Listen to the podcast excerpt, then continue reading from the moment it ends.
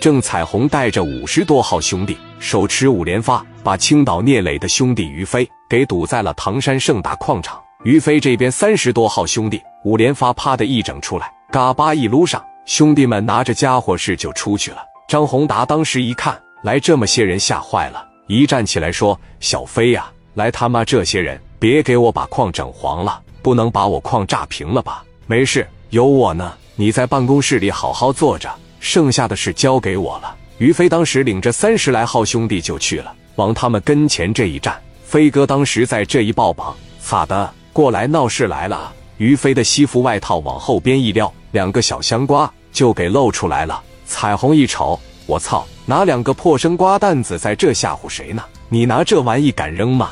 兄弟，我告诉你，就你腰里挂的这两个鸡巴玩意，那都是我几年前玩过的，还拿这玩意吓唬我？我让你看看我用啥！别吓着你，睁开你的眼睛，给我看好了，拿出来！一说拿出来，后边有个兄弟。手里边捧着一个大铁盒子，啪的一整开。于飞看着这玩意的时候，给于飞吓一跳。屋里的张宏达一看，赶紧跑于飞身后。那是 TNT 崩山用的，千万别冲动。这玩意要是响了，那可真操蛋了。这个东西在手里边拿着，没人敢冲他开枪。那个火星子一不小心崩上了，在场的所有人都没好。于飞当时一瞅，行啊，有准备而来是吧？意思咱谁也别玩枪了呗。彩虹来到于飞跟前，照着于飞的肩膀，当当当几下。我不说了吗？给我拿几百万我就走。我是过来给我兄弟要医药费来了。我他妈还是那句话，唐山的水挺深，整不好啊，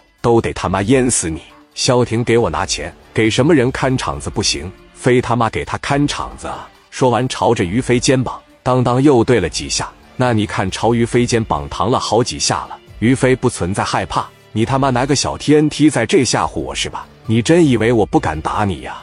我今天就抱着跟你同归于尽的打算，我看你麻不麻？说完，啪就给个大嘴巴子。彩虹一米八五，三百来斤的飞哥没惯毛病，一个嘴巴子就给干这了，给这哥们揍的俩眼直冒金星。彩虹体格太大了，一把给于飞就揪起来，俩人在这直接干上了。他打了于飞好几拳，戏剧性的一幕出现了。两边的小弟都没有动手，但是于飞这边有个兄弟挺聪明，朝着拿 TNT 那小的手腕子上，啪就来了一下子。这哥们手里的东西这一掉，于飞反应也快，说打他。飞哥后面这帮子兄弟也是真他妈敢干，往前面这一来，手里边拿着五连子，当时就啪啪开打。于飞可以说是抢占了先机，上去就先开了三四枪。彩虹这帮人也不是吃素的，往前面一来，这就干上了。两个人玩的不是一个专业，彩虹这帮人都是抢矿的，飞哥这帮人是打架的。抢矿跟打架在本质上有着区别，三十多个打五十多个，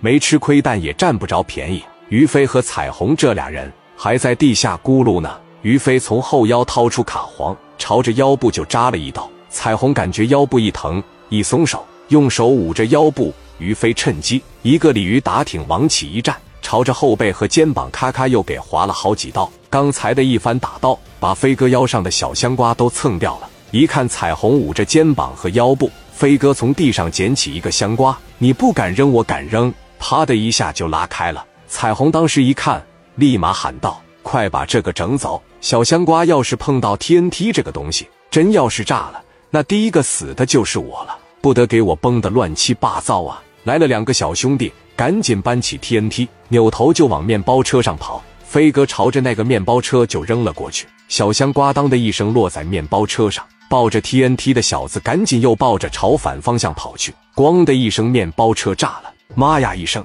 抱着箱子的小子趴着地上，用身子护着，别让火星子崩过来。